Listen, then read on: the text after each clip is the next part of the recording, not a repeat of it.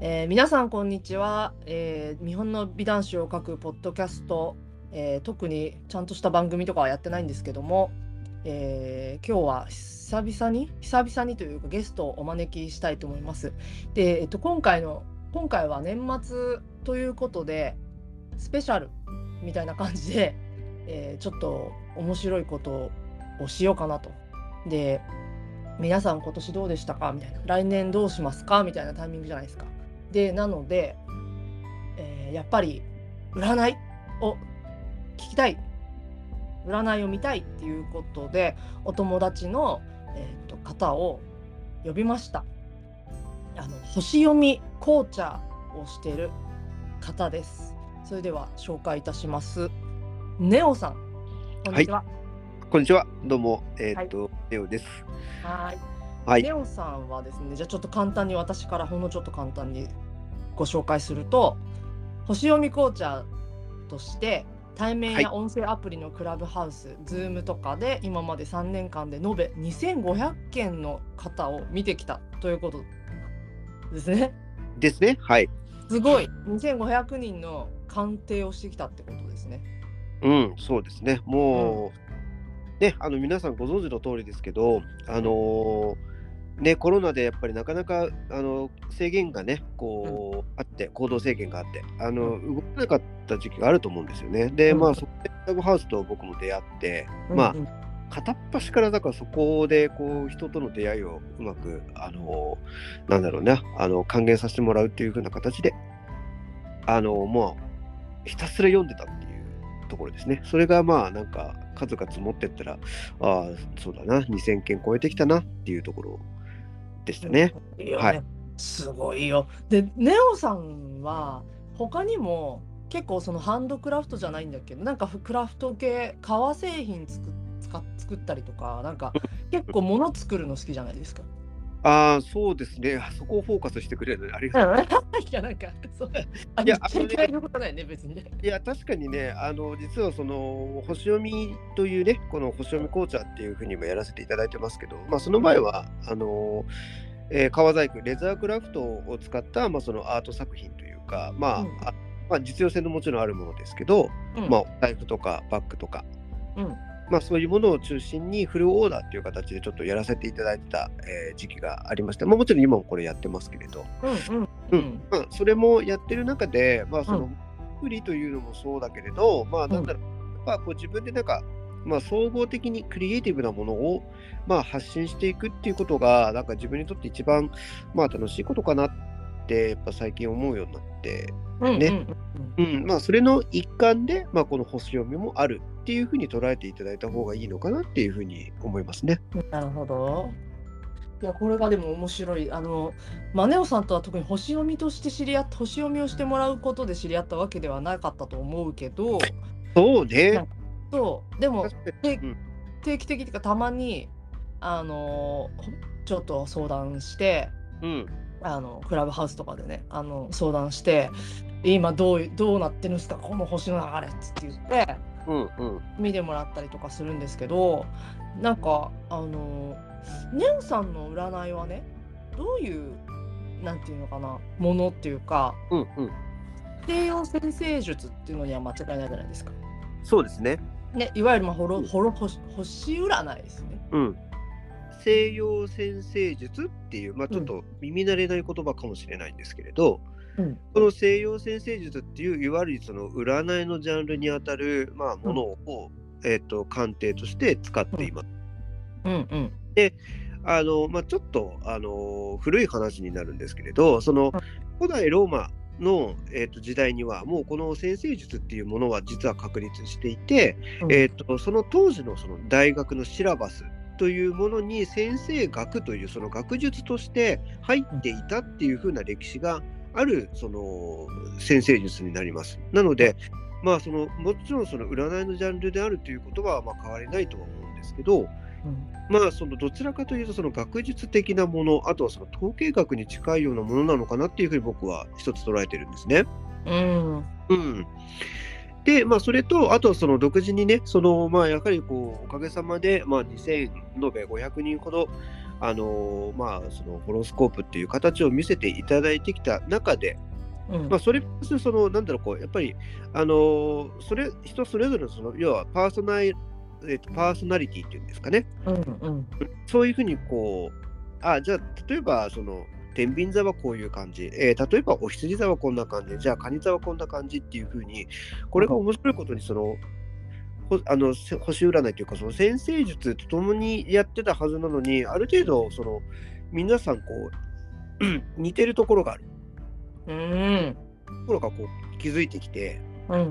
であこれはちょっとこう独自にこれ見ていった方が面白いかな。っていうふうなところもあってで、まあ、うんそこを参考する、まあ、文献とかも、まあ、いくつ今日はちょっとねあの割愛しますけれどうんあの文献だったりとか、まあ、うんあとはその、いろんなところからのその情報をうまくこうミックスしてうん。で、まあ、やってるのがその僕のその星読み紅茶つって、まあ、コーチングの一つなんですけどうん。要はそのこういうふうにこう要は考えればこういうふうに行動すればあの要は傾向と対策取れますよ。なんか大学の悪本みたいな感じうん。うん。っていうふうにあこれできるんじゃないかなっていうことをまあちょっと僕もこう思いつきましてね、うん。うん、それでまあその星読み紅茶っていう名前で、うん。うん、まずは自分を知りましょう。自分を知ればえっと相手も知ることができる。相手が知りたい場合はその星読みの要はえっとホロスコープを使って相手を知って。でまあそのコーチングじゃないですけど、うん。うん、じゃあこうしましょうああしましょうっていうふうに実践していく、うん。うん、占って終わりじゃないんですよ。これは僕がやってることが実践することに意味があるんでうん。実践しないと要は答えが出ないうん。っていうところをまあ今やらせていただいてるっていうところです。ありがとうございます。もう面白いのが、本当にそのホロスコープって素人が素人とか何の知識もない人が見ると、その何のこっちゃなんだけど、うん丸い円の中にいろんなこう星座のマークがあって、うん。あのセーラームーンみたいなやつね。セーラームーンみたいなね。うん、そうね。ああいうなんかああいうマークがいっぱい散りばめられてて、でそこがどこの星座に何の星がいるかで読んでいくわけじゃないですか。うんうんうん。だそういう感じなんだけどたそれを見るとこの人はこういうところがあってとかそのいろんなところが本当に見えてきてしかも、そのなんていうのかないわゆる星占いってその辺なんかこうよく見かけるのって、まあ、天秤座なら天秤座だけの占いじゃないですか要は12星座に分類された占いうんうんうんうん。だけどこのホロスコープを使うとすごいこう本質的なところはこれでこういうことが得意でででも表面的にはこういう性質が目立ってるとかうんうん。なんかでも根っこにはこれがあるとかすごい細かいことが見えるのが面白いなと思いましたね。これは。うんうん、あのね、今そのぬいちゃんの方からねあのそういうふうなこう話があったんですけど実はその先生術というのは、まあ、その先ほどあのあったようにそのホロスコープっていう名前のその図形を出して、うん。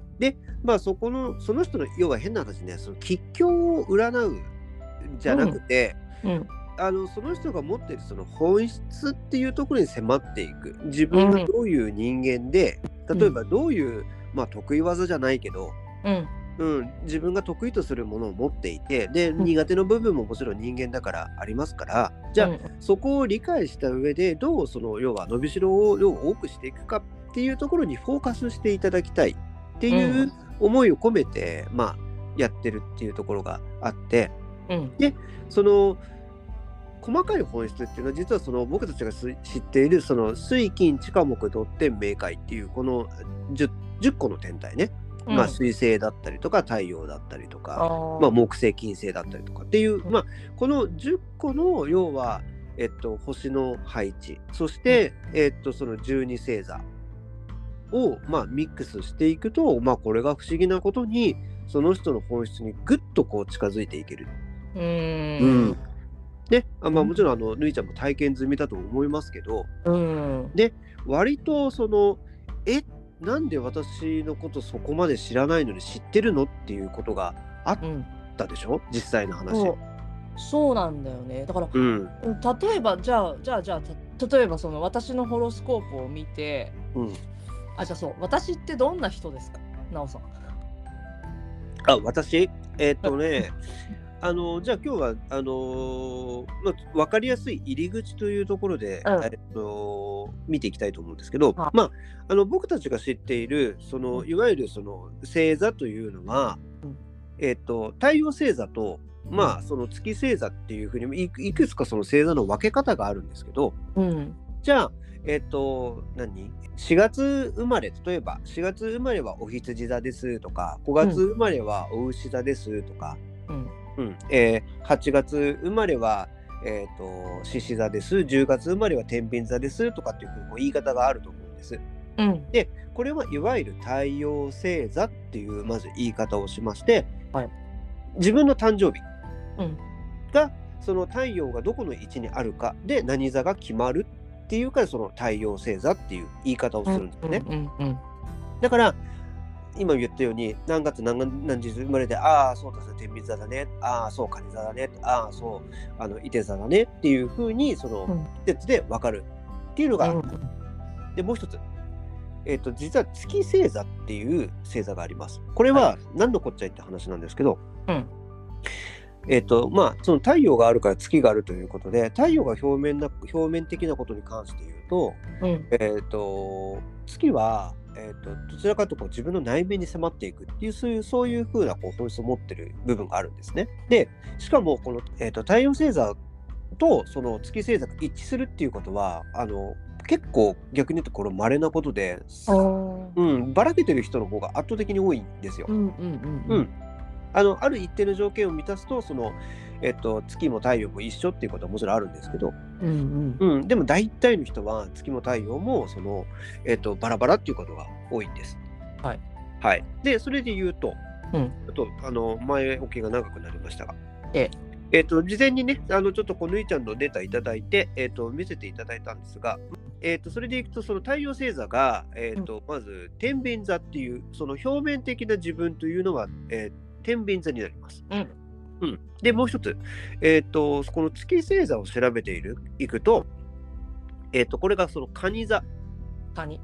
うん、入っています。で、カニっていうのはその自分の内面を示すっていう意味で、まあ、今回は捉えてください。はい。はい、一番わかりやすいと思うので。うん。うん。で、それで言うと、まずその天秤座、えー、と表面的な自分というのは、まあ、調和とバランス。これ、天秤座のそのテーマにもなっています。はい。あと、自分が持っているこう正義感みたいなもの。あとは、うんえーその自分が持っている美意識的美意識美意識。ううん。美ねうん、美意識的なえーものが強く、えー表面に出るっていうのがこれ、うんとあのー天秤座のその特徴うん。うん。なわけです。はい。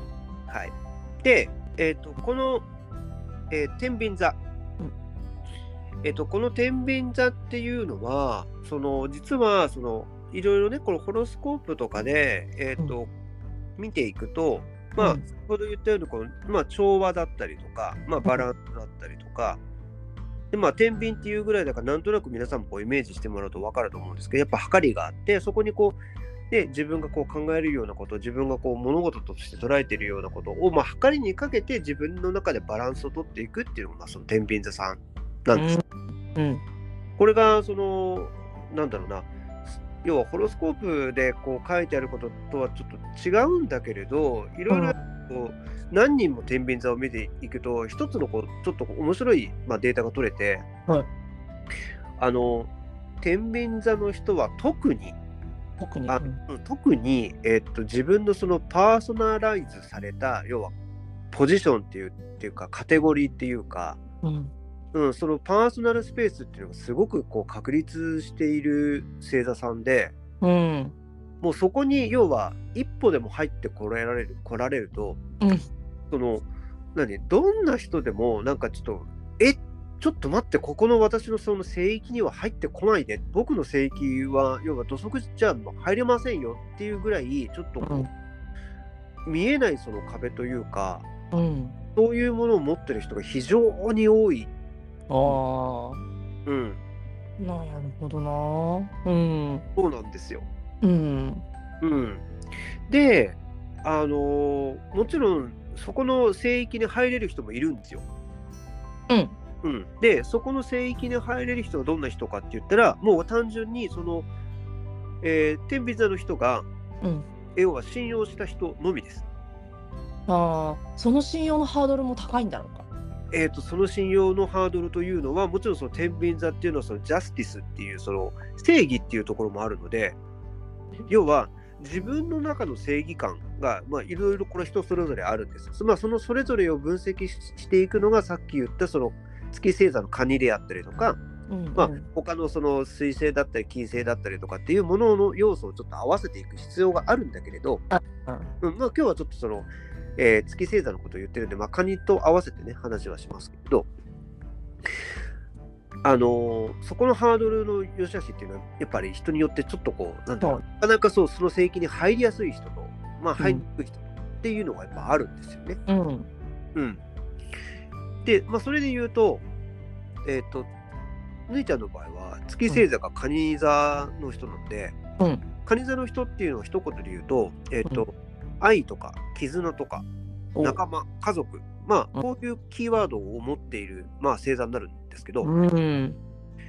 ぬいちゃんの中で、あ、この人は家族みたいな存在だな、あ、この人は自分と同じ匂いがすると。か、この人は自分にとって仲間だって思った時に初めて自分の中に受け入れるっていう風な、そういうこう、あの、本質を持ってるんですよ。そうだね。全くそうだよね。なので、その天秤座と相まって合わせるんであれば、うん。自分の中の一定の、要は正義という名のモラルがあって、うん。いわゆる常識だよね、みんなが持ってるね。うんうんうん。常識にあまりにも外れる人は絶対入ってこないわけ。そりゃそうだな。うん。うん、特にそれが強いのがその、えー、と天秤とカニを持ってる人は強いかなと。仲間意識が強くてうん。しかもこう自分の中でそのルール化されている常識というものがあってうん。そこにその共鳴共感する人だったら自分の中に入ってきていいけどうん。ちょっとでもそれるもんだったら「え何あなた?」っていう風な感じで突っぱねてしまうっていうところが そうね。なんか、そうだね。じ具体的な、まあ、今思い当たるのをちょこっとだけ言うとうん。あの人の最近本当に気づいたんだけど人の印象を下げるようなことを言う人がすごく許せない。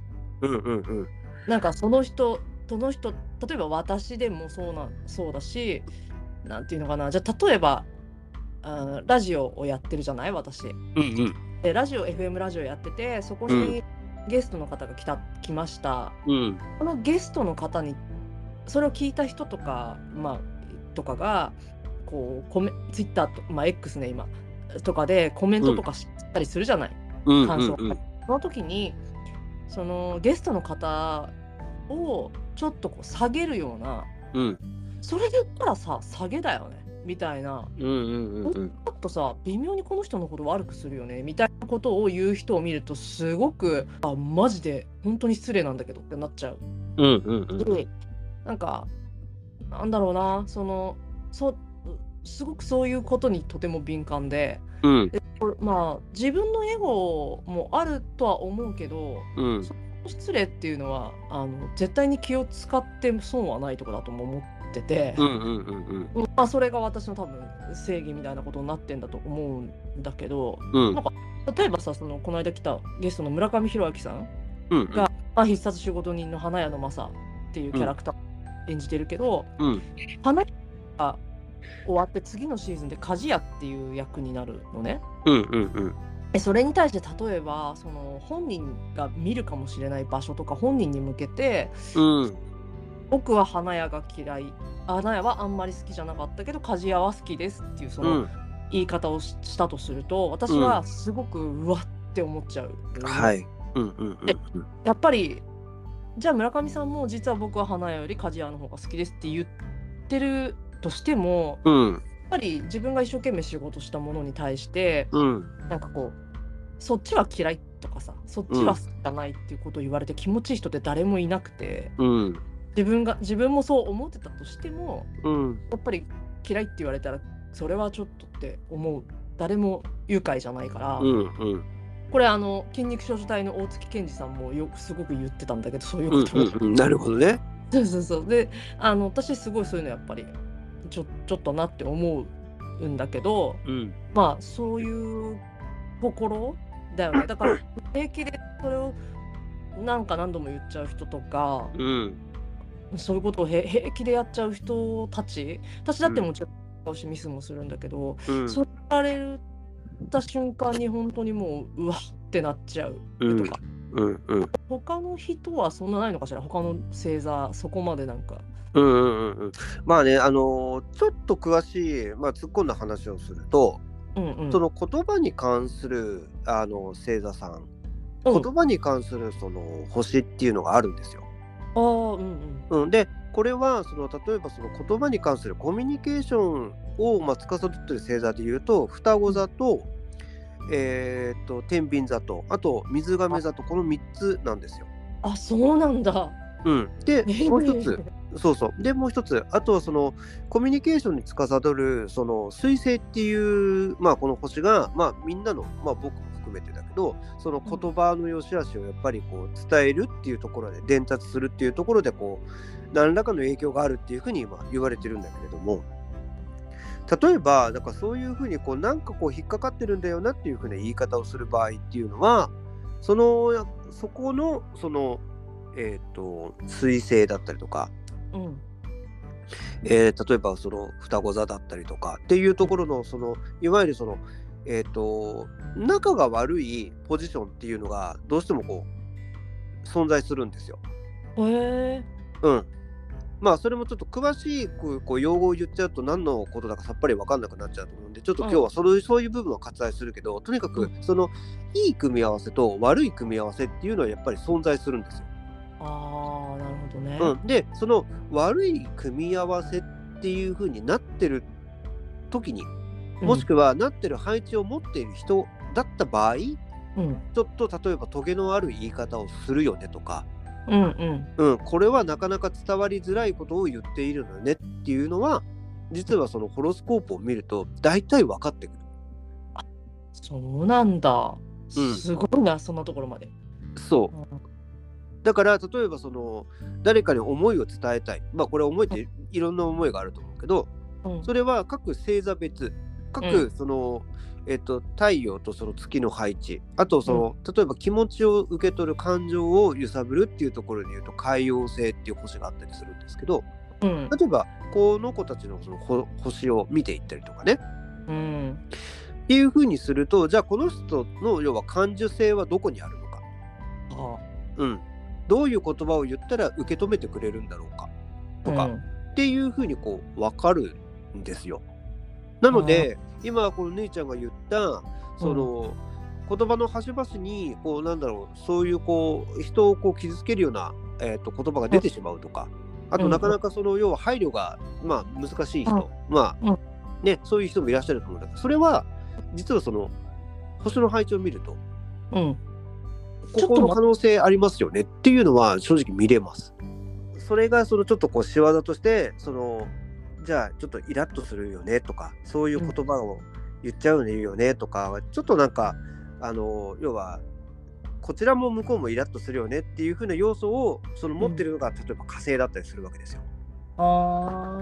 でそのえっとさっき言った水星って。いう星言葉を司る、要はそのコミュニケーションを司る水星っていう星とあとう情熱とか怒りとかっていう司るこの火星っていうこの星が近かったり遠かったりあとはそのいい組み合わせだったりとかそのあ組み合わせっていうかそのえっとあもう組み合わせでいいのか。そのいい組み合わせとか悪い組み合わせになった時にやっぱりこう言葉尻が強くなっちゃったりとかまあするわけですよ。うーんうん なるほどな。そうそうでちょっとあの人の言い方きついよねじゃあちょっと見てみましょうかって言ったらああやっぱりここかっていうのは正直あの僕もこう何件もねこう鑑定させてもらって、えーっとそこはもうあのはっきりやっぱりこう出る傾向には面あります。うんありますね。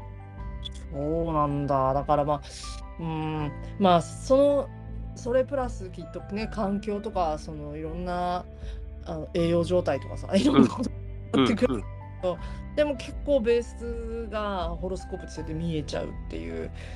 そうそうそうそう、うん、だから、あのー僕もねよくそのご依頼いただいて言われるんですけれどうん。要はその彼氏彼女の要は考えてることが分かんないとかうん。その旦那奥さんが考えてることが分かんないとかうん。あと自分の子供がどうしどう考えてて何何をこうやりたいと思ってるのか親としてもこう見定めたいとか。うん。まあそういうまあそのご依頼がまあ非常に多いんですよね。うんううん。ん、でまあ使うのがこのホロスコープ。いやすごい。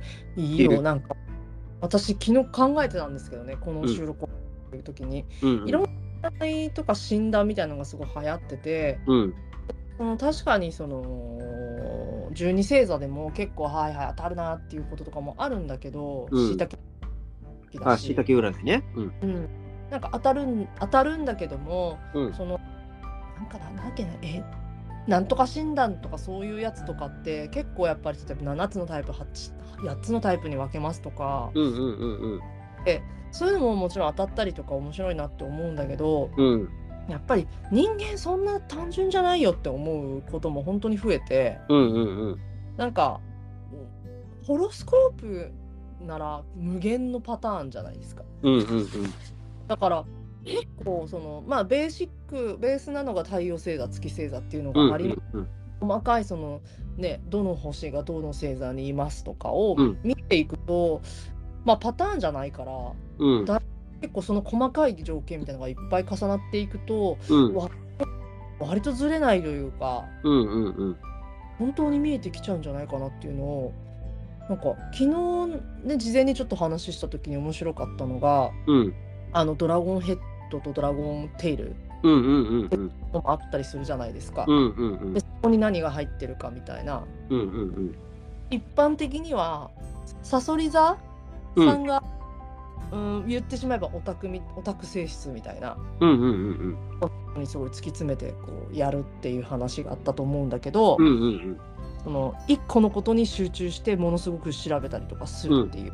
うん。うん。で私はさそり座の手前の天秤座だからうん。そのすごく美とかうん。調和なのかな、まあ、そういうものに対してのこう思いというか、うん。あるとうん。でもなんかこうさそり座も隣だからその性質が近いのかなとか思ってた。の。うんうんうん。ところがそのドラゴンヘッドドラゴンテイルっていうところを見た時にうん。なんかそのドラゴンテイルの方かな？うんうん。になんかさそり座があったの。うん。うんうん。でこれドラゴンテイルって何なんだっけ？あのあドあドラゴンヘッドにあったんだっけ？あテイルか。うん、ドラゴンテイルが、えーっと、なんだっけ、サソリ座だったかな？さそり座だ。うん、そうそうそう。で、ここであのせっかくちょっとこう、面白い名前が出てきたんで、まあ、そのご紹介する、そのドラゴンヘッドとドラゴンテイルって、まあ、なかなかこう、あの、マニアックな言葉が今日は出てきたなと思うんですけど、のっけからね。うん うん。まあ、なんだろうな、あの、ちょっとこう、ゲームチックというかね、あの、なんかロールプレイングゲームみたいな感じなかのネーミングですけど、あの、うんこれは、その、いわゆる、えっ、と、ホロスコープ上で言うと、その、まあ、過去世に当たると言われているところが、えっ、と、ドラゴンテイル、尻尾の。尻尾の方。うん。うんで、ドラゴンテイルっていうのはその現世、今っていうふうに、まあ、解釈されているそうです。うんでそれで言うと、あの、まあ、ぬいちゃんの場合は、その、過去、まあ、どんな人だったか、どんな性質を持っていた可能性があるかっていうふうに、まあ、見たときに、そのドラゴンテイル、尻尾が、えっ、と、サソリ座に入っていたわけですよね。うん。うん、だからそのサソリ座の性質っていうのは集中力がすごく高いので、うん、でその要は心理をまあ追求するその、まあ、研究者っていうその副題がまあついてるんですけどねサソリ座には。あうん、なので、まあ、そういうふうにこうちょっとこうオタク気質かもしれないけど要はその研究職、まあ、その何か一つのジャンルに対してうんあの深掘りをしていくっていうところはものすごくそれはこう特質として出るんですよね。いや。ううん。ん、そう。だからあの例えば今やってるそのあのイラストを描くことであったりとかその例えば時代劇に特化したものを追求しているっていうところは過去自分がそういう経験をしてるからなんなんならそうなんだこうあの難なくできてしまう。だからそういうこうなんか自分のそのなんでか知らないけどこれ得意にできるんだよねっていうこともちろんこれを聞いているリスナーの方もねあの、うん。言ってると思うんですけど実はその過去、えーと「ドラゴンテイル」っていう場所を見るといわゆるこう自分の必殺技まあ必殺仕置き人にかけてるわけじゃないんだけれどもあ。ね、うん、その必殺技みたいなものをそのそう過去のその「ドラゴンテイル」って配置を見るとうん。ここが得意な分野だったりとか、ここが得意に集中できるとこだよねっていうふうに見てみることもできるので、うん。面白いわけですよ。そうだから結局何が言いたかったかというと私天秤座でサソリ座ではないのに、うん、サソリ座の気質も持ってるなと思ってたわけですよね。うん、うん、だからそうだ隣の星座だから近いからかなとか思ってたんだけど、いやそうではなくホロスコープまで見ると、うん。普通にやれちゃうことっていうかそうそうそう、うん、無意識でできることっていうかな。いるところがサソリだったっていう、うん、すごい納得する合わせて考えると、うん。まあ座の美と調和みたいなところ。ところをサソリ座の性質がそこに向かってものすごく集中させるっていうことをあの美に対してオタク的みたいになるっていうことをあのやる分かりやすさ。だからなんかさ今の時代ってルッキズムがあるからどうしても。はいはいはい。うん、すごく難しくなってきたと思ってて。うん、あのもちろん私はその容姿でその差別されちゃあかんと思ってる。うん。だけどもうねいかんともしがたいのその自分が美しいと思うものに対してのその もうちっちゃい頃からストリートファイター2のバルログが好きなわけ。まず、うん、うん、バルログってナルシストで仮面かぶってとにかく自分の美貌命だから。うん、うん、うん、そのその主義も含めて好きなの。うん、であとは、まあ、ほ他の女の子のキャラクターも、まあ、ちょっと SM の女王様みたいなお姉さんがいるんだけども等身大のソフィアっていう。うん。やっぱりこう美しさの人だしうん、ストリートファイター3サードストライカーか。サードストライカーっていうやつに出てくるエレナちゃんっていうアフリカの女の子うん、がいてカポエラを使うんだけどまあ、スーパーモデルの体型だよねいわゆる。ヘルシーなこうセクシーさで。うん。っていう人間としての本当にどうもうすごくこう哺乳類として美しい形みたいな、うん、そればっかなのよその私の好きなものって。もうとにかく美しくって。うん、そういう意味で調和が取れてて。うん、うん、でそこに続婚ってずっと集中するみたいなのがあるから、うん。そこがサソリなのかなって思うし。うん、なおかつそのカニ？うん、星座にいるカニっていうのもなるほどなっていうかちょっとこのファミリー意識じゃないんだけどあんまりこう人とつるんではグループ作って何かするタイプじゃないんだけどうん、だけどやっぱりその自分の中に入れた人うん、うん、この人は信用しますっていう人はものすごく特別扱いする。うん、うん、だから今奈緒さんが話してくれたことをまとめたらわやっぱ私なんだよね。うん、うん、うん。まあこれはそのまあ関わっていく人にによってやはりその左右されるところはあるんだけれどあのまあ蟹座の人はやっぱりそのパートナーを得たりするとうん。これは結構あの変わるかなって思います。おううん、あの僕の知り合いでももちろんその蟹座の人っていっぱいいるんだけどあの例えば独身の人ってカニでうんカニで独独身ねうん。カニのカニで独身って結構黙々寡黙だったりとかそのなんだろう黙々とやる感じがあるのねどちらかというと実は、うん物静かで、はいはい。うん、でそんなその要はあのなんなんていうのこうギラつかせるほど活発的ではなかったりうん。する傾向があってうん。でもこれがその例えばそのパートナーを得たりとか家族を得たりするとそのカニのそのトゲトゲしさが急になくなっちゃうんだよね。へえ、うんうんううんん、っていう傾向は実はあるんですよ。だから例えば今のそのぬいちゃんの状態で、うん。そのまあプライベートのことは分かんないけれどただ今の話上のもあの話ねうん。この話上で、まあ、聞いたところによるとおそらくそういうふうな、そのなんだか自分にとってあこの人は大事だなと思えるような存在であったりとかカテゴリーであったりとかそういうのそういったものを自分の中にこう手に入れた時からうん。うん、ものすごくその、えっと仲間意識だったり家族意識だったりとかっていうところに包括していく可能性はものすごくあると思う。なるほどね。そうこれがその、うんホロスコープの面白いところなんですよ。性質が発動するみたいな感じで。そうそうそう性質が発動するもしかするとさ、それいろんな、まあいろんな形があると思うんだけど、の。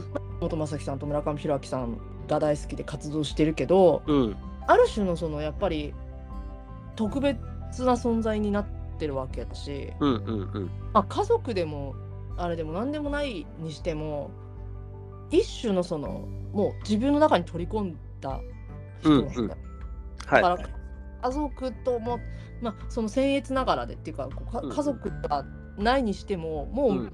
身内と同じ大事さだうんから、うんうん。だからげただ芸能人でしょとか俳優さんでしょっていうその普通の意識とはもう違くって、うんうんうんうんもう本当に同じなんか同じ魂同じ命みたいな、もう本当特別な感じだから、そういう意味でそこからこう発動してると思うからその2人のたに対してのその愛ゆえにあの血が入ってるから。なるほどね。うんうん。そう、まあ今本当変な話、その天秤座と蟹座と太陽と月の話しかしてないんだけど、本当これだけ喋れちゃうわけですよ。じゃあ今ちょっとちらっと言ったけど、その愛の形っていうところで言うと、例えば金星を見たりするんですけど、うんうん。この金星もじゃあどこの星座で、うん。で、どこの要は位置にあって、うん、どういうその要はあのなんだっけグループっていうかその組み合わせでいい悪いかっていうのをまあ見れるわけですけどうん。そうすると変な話するとその愛のそのめで方っていうこともやっぱり全然違うわけですよ。これ。うん。そう。じゃあなぜそのあの今みーちゃんがそのえっ、と続婚になっているお二方うん。がねうん。そう思えるのかっていうところも実は例えばその金星だったりとか。はいはいはいっていうその愛の形っていうところを見ていくとうん。紐解けていけるわけなんで、まあ、ここはまたちょっと次回に取っておきたいなと思うんだけど。うんなるほど。うん、っていう感じで、うんまあ、見れるわけですよ。だからそんな風にあのホロスコープを1個出して見るだけでいろんなことが分かってしまうけどうん、つまり別にその個人今パーソナルえーホロスコープを見てもらってる、うん見てもらった話なんだけど、うんそのよく瞬間の占いとかはいはいはい。こう、まあ、今日今日の占いみたいなのあるじゃん、うんうんうんこれを見ることは可能ってことだよね。そう、あのー実はそのホロスコープっていうのはもちろんその星っていうのはあのー毎日動いているので、うん。うん、まあそれこそその地球で言ったら46億年というとてつもない時間の歴史があるわけですよ。うん。ねまあ、それと同時に他の、まあ、星もそれだけの要は活動をしているわけで。まあその中のほんのビビたる一部が、まあ、僕たちのこの地球上におけてる、まあ、生活の一部になってるわけですけど。こういうその星の動き活動っていうのは確かにその毎日見ることができるのでじゃあ、えこの星の組み合わせこの星座の組み合わせでじゃあこれが何これが見れるんですよね。うんうんうんうん。うんうん。であのどちらかというとこれ別に全然否定してるわけではないんだけれどいわゆるそのテレビとか雑誌とかで書いてるその、えっと星座占いっていう言われるものに関して言うとあれはどちらかというとちょっとおみくじ的な要素ももちろんあってエンターテインメントよりそのエンターテインメントに近い要素があるわけですよ。だから例えば A という雑誌に見て見たら、えー、カニ座が1位だったけど、B っていう雑誌で見たらカニ座が10位だったっていうことはあるわけですよ。これはそうこれはその各その先生たちがじ自分たちのその判断で要は見ているところ。うん。ももちろん加味されているし、まあ、全体的なそのエンターテインメントっていうところも加味されているところもあるだろうし。うん。っていうところなんですよね。でもホロスコープの場合は割とそのはっきり出るので、まあ、うん。毎日見ることもできるけど、まあそうだな、うんと1ヶ月単位ぐらいで見てくれると本当は一番あの傾向と対策としては取りやすい。かなっていうのは僕の感想です。本当まにだからさっきみたいにその自分のこと知りたいとか、うん。自分ちょっとこういうこと控えてるからどうにかしたいとかまあそういう時に傾向と対策としてこういうその星の流れになってるから、うん。うん、じゃあここは気をつけた方がいいしここは伸びしろがいいから、うん。ここ伸ば伸ばしてった方がいいよっていうことはアナウンスはできるわけですよね。えーじゃあそれをじゃあ元に、うん。年どうだったのかそう年。あーとそうするとまずその今年やっぱ一番大きかったのはえっ、と冥王星って言われる地球から一番遠くにある、うんえっ、と星まあこれはこの正確に言うと準惑星っていう言い方をまあしているんですけれどもその冥王星っていう星が実はあのえっ、と星座をこうちょっとこう移動するっていうこう一大イベント。ホスプ的に一大イベントが実はあったんです。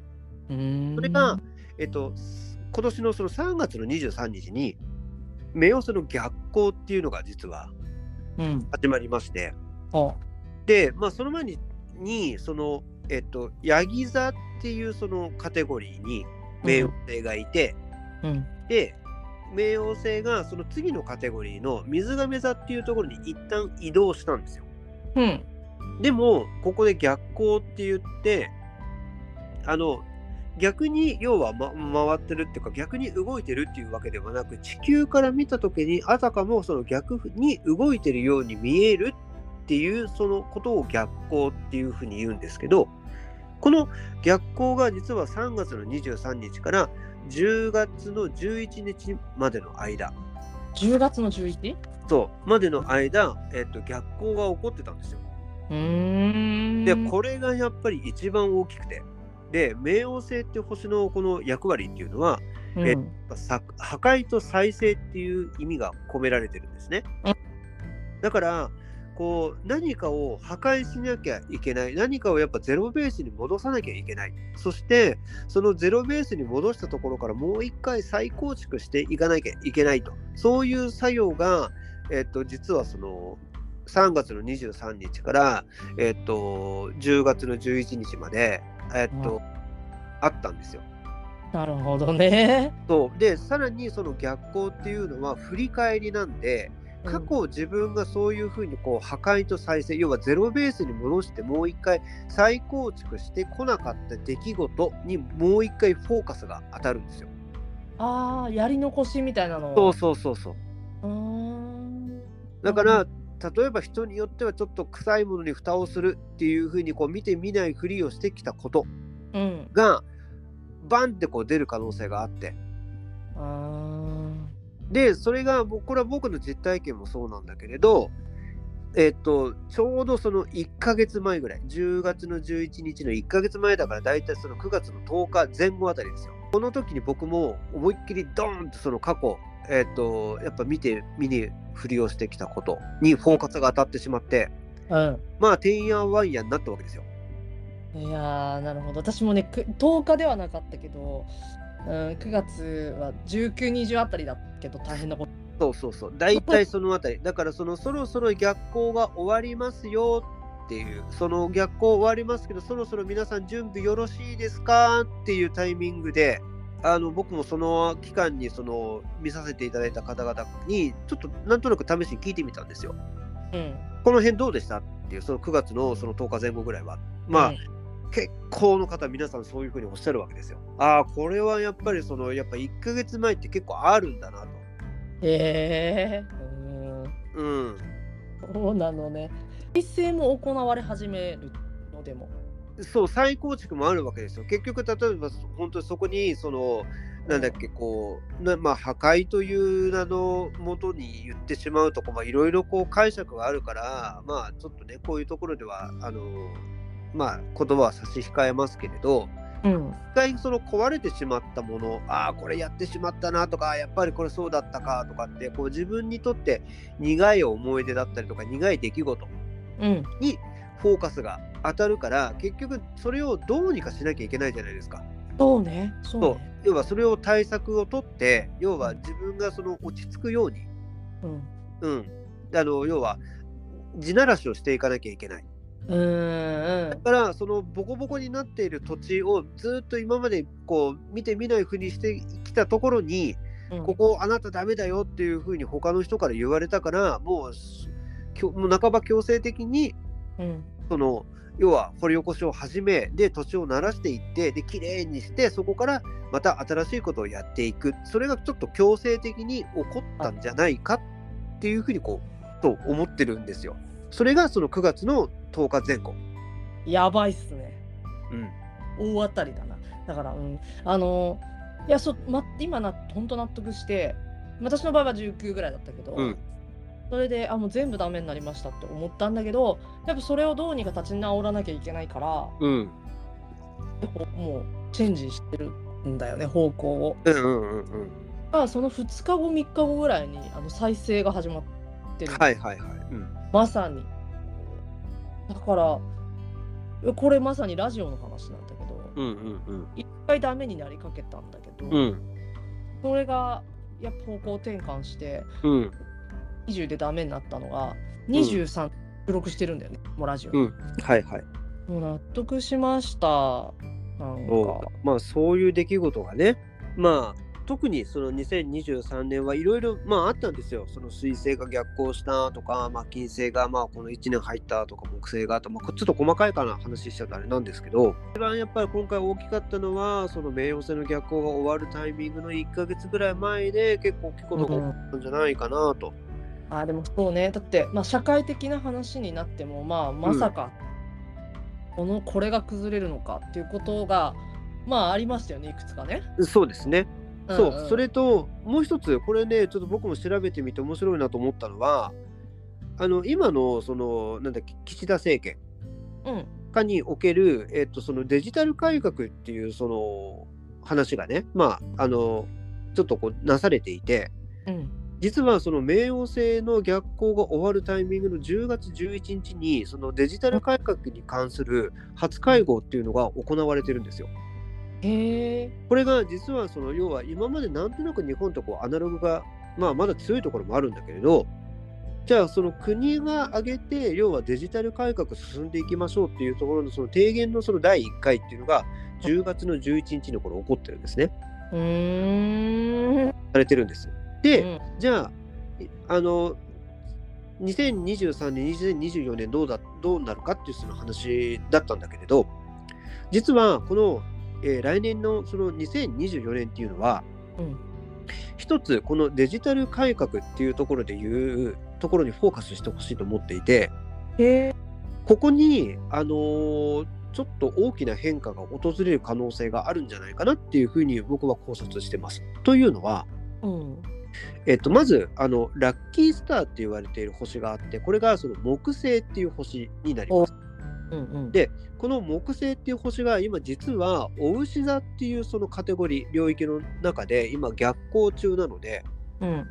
えっと、このラッキースターっていうこの木星がその要はその拡大拡張していくっていうこう意味合いがあるので今うんそれが逆行しているので、うんややその拡大拡張に関して言うとちょっとこう伸び悩んでいるようなそういうこうイメージはい。なんです。うん。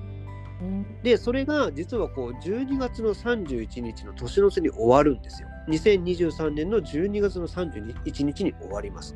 でそこからもうすぐ年明けてもう1月の1日からもう万歳っていうかのごとく拡大拡張が始まっていくわけですよ。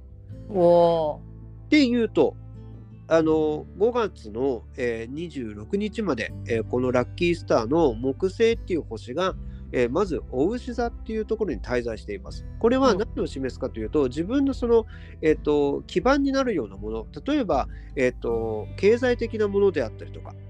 うんうん。うん、あとはその立場的なものであったりとか、お家であったりとか、仲間であったりとか、とにかくその安心とか安定っていうものに言葉に当てはまるようなもの、家族も仕事もそうだけど、うんうん。うんこういうものにフォーカスを当てて、地盤をしっかり整えていきましょうねっていうのが5月の26日までとてもまあいい風に作用されるんじゃないかと。うん転職とかそういうのには向いてる？うん、その転職というところも自分の地盤を安定させるという意味では、あの、うん。さっきのそのデジタルその改革っていうところで言うと実は今度このお牛座っていう星のあの星座のね次がえっ、とこれあの双子座になります。うで双子座っていうのはこれはコミュニケーションを司る星座になります。そこに、ラッキースター拡大拡張のこの、えー木星が移っていくということは、えっ、とその伝達というところが拡大拡張していくと。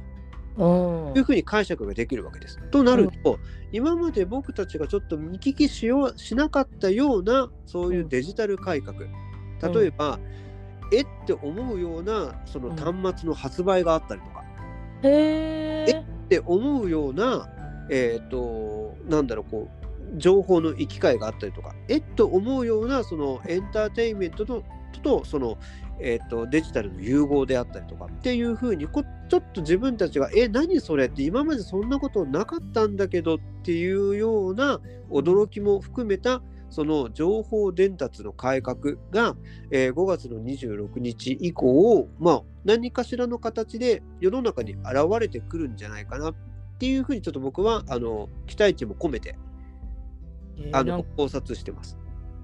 アップルが新しいの出しちゃうかもしれないし。うん、アップル以外の勢力が出てくるかもしれないし、なるほどね。そうだからそれ例えばちょっとこういう話になっちゃうと、まあ、もちろん得意なジャンルの人がいるからあんまりは突っ込んだ話は言えないけれどあのアップルの要はうんデザイナーをしていた人が退任しちゃったんですよ。うんうんうん。うん、これ結構大きい話で今そうね。今までそのアップルのデザインをやっていた人がいなくなるというは要はアップルのその15以降のデザインは変わる可能性が高いってことなんですよ。うん。なるほど。そうそうそう。ってなるとああやっぱ時代にちょっと合ってるなと。うん、だから今ぬいちゃんが言ったようにうん。アップルが全然違う形で出てくる可能性も要はデザイナーが変わるわけだからそうだ出てねく。る可能性もあるしその退任したデザイナーさんがその新興勢力っていう形で、えっとどっかのそのなんだっけうんスマートフォンを作る技術を持ってる会社とタッグを組んだ場合、うんうんうん。うん、そういう方向性で新しいものが出てくるっていう可能性ももちろんあるわけです。なるほどね。だって今、まあ、まあでもね、VR とかも、そうそうそう。とかさ、AI とかも、とにかく今進化が激しいけど、うん、いや5月のそのに26だっけ？6以降ですね。に、またその AI とかがどん恐ろしい進化を遂げる可能性があるね。なんかそういうのも。そうそうそう、そういうことなんですが、だから GAFA っていうね、その、あのまあ、Google だったり、Apple、えっと、なんだっけ、Amazon、Facebook、うんうん。この4社の頭文字を取って GAFA って言いますけれど、まあ、この4大 IT 勢力だけじゃないものが、そのどこかから出てくる可能性もあるし、まあ、これはそのやっぱ時代を読んでいかなきゃちょっとわからないですけど、ねそうまあ、そういう可能性も、まあ、含まれてるんじゃないかな、こう木星がその双子座のそのコミュニケーションを司るその星座に移動するっていうことは、まあ、そういうことを意味するんじゃないかなっていうその考察。あ面白い。えーなんか、うん、そうしたら、まあ、具体的に今12月末に入るんだけども、うんうんまあ、何をしていけばいいか、まあ、人それぞれだと思うんだけど、うんうん。まあ、僕からのアドバイスで言うと、えっ、と、まあ、よくね、あの年末に向けてそのいろいろこう、まあ、支度をして、まあ、大掃除したりなんだったりって、コミュニの周り整理したりとか掃除したりとかっていうのもそうだけれど、えー星読み的に言えることは、うん。えー、と12月の31日にその木星の逆行が終わるので、ここの日にうん確実に来年これをやるぞっていう目標をしっかり立てる。その日にそれともそれそれまでに立てていいよね？それまでに？それまでに、それまでに立ててもいいけど、もうその日に完了するぐらいの勢いで、来年はこれをやるっていうふうにうんうん。決めるぐらいの勢いで、えーっと、あの来年のその抱負というものを自分の中であの書き留めていいと思います。なるほどねそう。でなぜかというとその翌日がすごく大事で。1日そう。2024年のつい1月1日がこれはその日本のその暦でいうその転写日転写日って言ってそのよろず許されるというふうにそのめちゃくちゃいい日なんですよ。この日。それがしかもその1月の1日っていうこの年始まりうんと重なってるってまあ奇跡的なことなんですよ。かだからこそ12月の3 31日でしっかり来年からこれをやるって目標を立てたらうんその動く動く動かないは別として気持ち的にはもう1月の1日から始めるぞって言って始めてほしいからだから31日までに計画を立ててほしいなるほど。そっか。欲にアクションできなくても気持ちが始まってればいいってことだよね。そういうことそういうことやっぱ始めるっていうことは動作もそうだけど気持ちがやっぱり向いてなければ始まんないからそうだね。そうなので31日までにしっかり24年はこうやるぞっていうふうに計画を立てたらうん。うん、動かなくても動けなくてもいいからとにかく気持ちだけは今日から始める始まったぞっていう風に意気込んで、2024年の1月1日から始めてほしい。そうか。え、めっちゃ欲張りだから、本当に。何、もういっぱいありすぎて大変だな。うんなおうん何、何するってするの？僕？いうん。や僕もねいろいろあるんだけれどそうだなあのまずはそのえっとまあ僕もその自分の地盤固めじゃないけれど、まあ、これからよりよく自分が生活していくために、えっとワンランク上うん。をちょっとこう、えっと目的にうん。うんまあ、自分の改革をしていこうかなっていうなるほど。そう生活面を見た時にね、うんうんうん。ううんんまずそれ一つうんうん。で、えー、ともう一つはあの実は僕その今日のねこの収録のあの冒頭にちょっとねあのぬいちゃんが触れてくれたんだけどそのクラフトをやってるんですけれどもまあそのクラフトの関係でいうそのものづくりの関係でいうと実は来年クラウドファンディングをする予定で今えっ、と、そう、あの企画が動いてるんです。うん。なので、そのクラウドファンディングを確実に、えっ、と、要は進めて成功させるために、うん。よし、えー2024年の1月1日から気持ちだけでもいいから動こうっていうふうに、そう、僕も考えてるところです。うん。なるほどね。うん。まあ、そこかな、僕の、あの、2024年の2大イベントで言うと。あうん、まああとはその、まあ、プライベートのその安定も図りたいので、まあ、うんそこは、あのなんだろうなあの、まあ、男女関係なくあのいい出会いを通して、ーうんうん。うん、あの恵まれたあの人付き合いが、まあ、できたらいいなっていう抱負も込めてね、うんうんまあ、2024年はそういうふうに過ごしたいなっていうふうに今考えてます。私この間なんだっけ？何の新新月？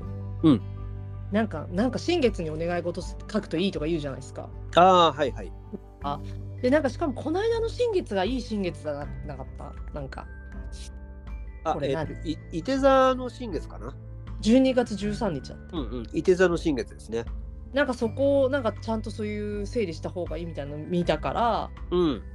こうそれで来年のなんていうかこまあ来年これからの今め見えるものとしてうんとか、あの理想というかうんうん。あすごい書いたんだよね。うんうんうん、そうだからあの実はその新月のその12月の13日のタイミングもそうなんですけどあのさっきちょっと案内したその木星の逆行がその12月の31日まで終わりますよと。うんでまあその13日から換算すると約まあ2週間ぐらいはうんありますよね。はいはい。ということは、その12月のに13日からのその新月から、えっと、終わりの、えっと、12月の31日までに、やはりこう自分が2024年どういうふうに動いていくかっていう算段も含めた、その目標、目的達成うんを整理するっていうのが実はすごくいいタイミングだったわけですよ。なるほど星ね読。み的に言うとね。うんうん。なので、ここの2週間、まあ今日は、えー、と今収録が、えー19日ですけれど、この19日っていう日も実はこれはそのあの上限の月って言ってあの魚座に今月が入ってるんだけどこれは自分のここ自分に要は正直になってねっていう意味合いが実は今日込められてるわけですよ。そうなんだ。そうだから実は今日は自分の心に正直になってねっていうところで自分の心にフォーカスしてもらってじゃあ2024年どうしたいの？じゃあそれを31日までにあの少しずつ決めていこうねっていう準備の段階ですごくいい日なんですよ。そうか。そう今日公開できるといいな、これね、もう。そ うそうねあのねなんだ。なので今日はだからまああのそういう日でもあるのでうん。うん、ぜひあのこれもうほぼノーカットでやってくれると実はそうあのなんだろう聞いている人はああなるほどと思うことは多分たくさんあると思いますね。と思うあると思うしやっぱ今のタイミングあやっとかなきゃっていうことだよね。うんうんうん、なんですよね。だよねそうそう。でしかも今日はその大安で一粒万倍日なんであ今日？そうだから今日はあの一つのもみから要は万倍にその要はもみが大きくなるよっていう日でもあるんですよ。これ大変だね。そうだから今日から始めるっていうこともすごく良くて。わーお。そうそうそう。まああの大安吉日一粒万倍日っていうと大体の人がその想像するのが宝くじなんですけど確かに今日宝くじ買うのもすごくいいっていうふうに言われてる日なんであのうん。最寄りのチャンスセンターに行ってもらって あのねあのもしこう余裕があるんであれば夢を乗せてねあのやってもいいのかなと思いますけどえー、き今日19だよね19だよね。そう19あそうだそうだった。一流万倍日だったんだ。そうそうそえー、なんか今控えてる原稿っていうか、まあ、しゅ原稿の修正があるからちょっとそれ、ね、いい加減やろうと思ってるんだけど。ううん。あいいわそれ。その この原稿本当うまくいかないとまずいから。うんうんうん。いやなのでね、じゃあ今日はそういう日でもあるので、まあ、さっきも言ったけど、なかなか物理的にこう動けなかったりする時もあると思うんですよ。だかうん。らそこは無理せず動かなくていいので、気持ちだけでも、そのよし、やるぞと。うん。うん。あその自分が良き方向に向くように、うん。うん、少しでも今のその停滞気味だなって、例えばそういうふうに思っていたらですよ、例えばね、思っていたら、少しでもいいふうに、要は動かしてやるぞっていうふうに、あの要は心だけでも動く日であってほしいなって今日は思うので、なんだ今日これ頑張って公開するねじゃあ。もうこれうん今日、大事な話だよな。ね、だと思うので、あのーね、しっかりそこもね、あのーちょっとでもね、皆さんのその役に立つんであれば、うんううん。ん、いいかなと思うので、か。そう今日は本当にいい日です。でもこ来年は結構全体的になんかいい年みたいな感じで言ってたよね。そう、あの実はその星っていうのをその地球から見たときにさっきも言ったその逆光って言ってあたかも逆向きに動いてるような現象が起こるんですけど、う物理的にね実は来年は金星っていう星が一回も逆行しない珍しい年でもあるんですよ。これは何を示すかというと一言で言うと愛とお金なんです。だから愛とお金っていうところに関して言うとその金星っていう星がすごく作用してるんでもちろんこれは個人差はありますけれどうん。そう個人差で知りたいときはその鑑定を使ってほしいんですけど、まあ、ざっくりね、全体の流れで言うと、愛と要はそのお金っていうところにフォーカスが当たる当たるので、うん。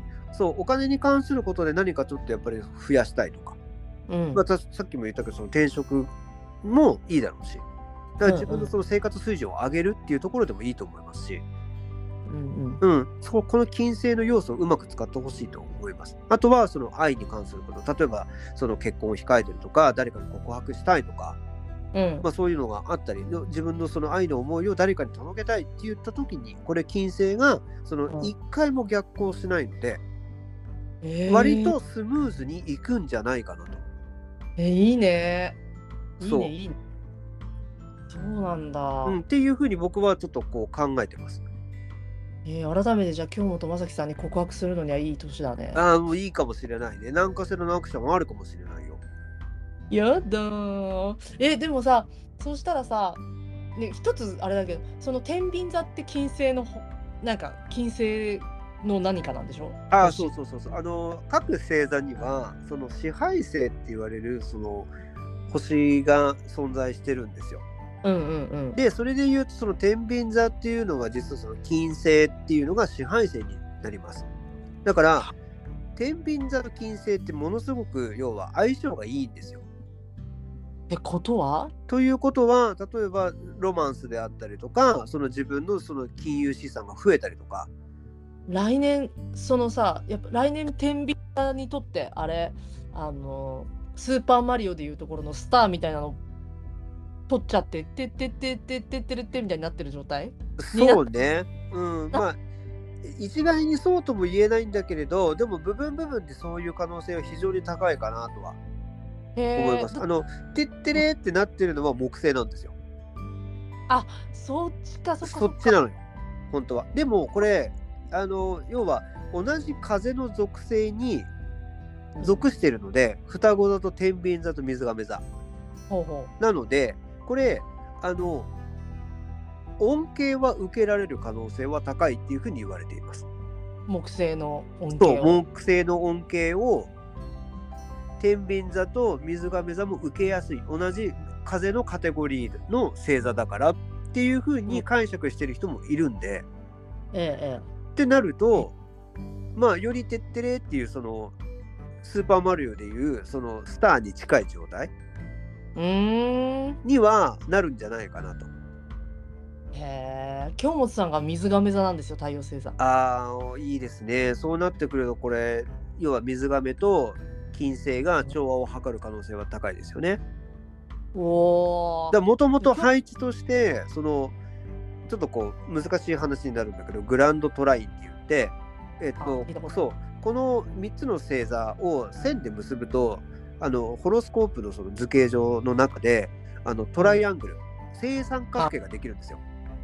だからその木星がえっと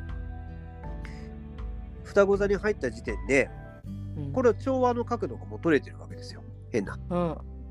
うん、双子座から見て、えっ、と、天秤座が調和の角度を取れている。双子座から見て、えっ、と、水亀座が、えっと調和の角度を取れている。で、水亀座から、その天秤座から見ても調和の角度が取れているっていうふうにこう結べる。いいなななんかいいなそ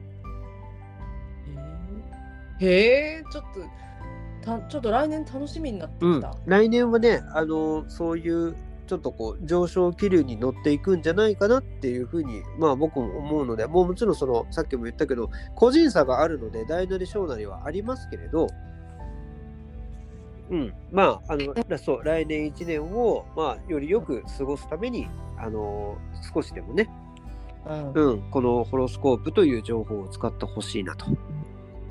そうか私もでも来年はもっとあの、まあ、現時点で想像できる範囲だけど、うんまあ商業誌で絵なり文なりもうちょっとあの仕事をするとか、なんかそういうのがあの増やせていけたらなって、うんなんかそう仕事をねもうちょっともっと増やしたいなっていう気持ちもあるしラジオももちろんだけど安定まあもちろんラジオも安定したい安定してやっていきたいし、うん、そうだな。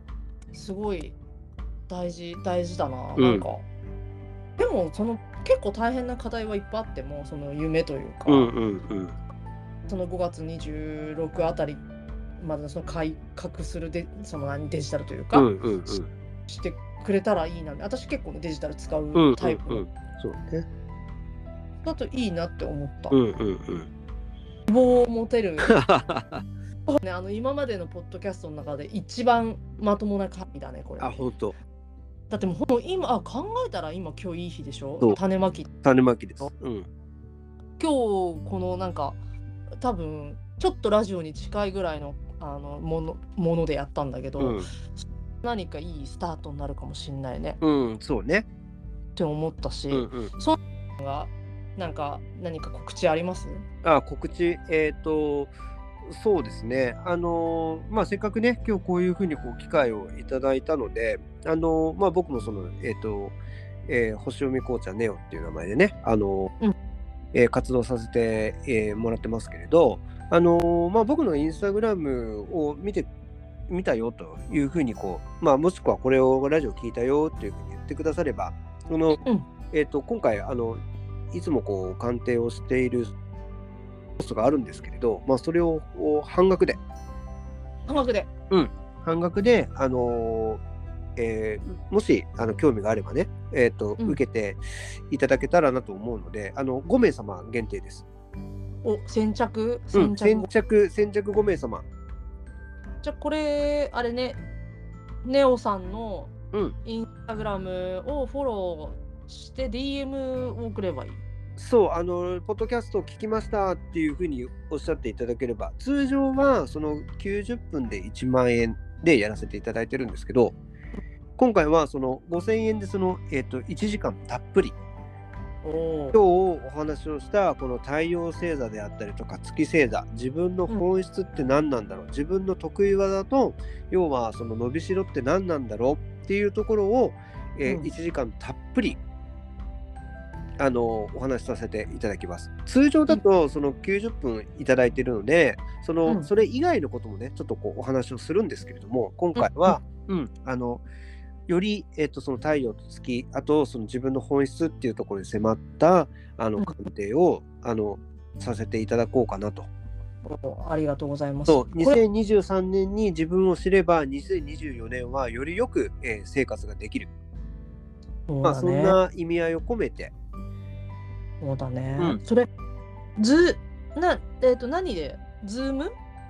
あ、えーと、何でも大丈夫です。あのー普段は僕はそのクラブハウスであったりとか、あとはその LINE 電話であったりとか、あとはこのインスタグラムの、あのーえっ、と、なんか通話ね。通話ですよね。そう。の、えっ、と、鑑定が多いので、まあ、もし、ズームであれば、ズームでもお任せしますけれど、まあ、あの、一旦どういうあの環境が整ってるか教えていただいた上で、あの、うん。お話できたらなというふうに思いますので、なるほどね。はい。でホロスコープ見てもさ、意味わかんないからさ、うん。勉強し目の当たり見せてもくれるよね。あもちろんあの情報というかこういう図形をまああの使いますって言ってそこは共有させていただくので。あだから生年月日とできれば出生時間とか地域を、うんあのうんもらうんだよね。そうあそうですそうです、うん、そこはあの、えっと DM くださった方にあの必要な情報のご提示とあとその、えっとこちらも必要な、えっとその図形をあの提供しますので、うんうん。うん。見るだけでも面白いよね。なんかへーってなるけど私すごいなんかわーって一箇所に偏ってる。うんうんうんうん。そう。だからその人によって全然違うので、ね。うん。面、白いし自分の生まれた時に星の配置がどうなってるか教えるって結構結構あのいいなってロマンもあるし、うん、楽しいなって思ったな。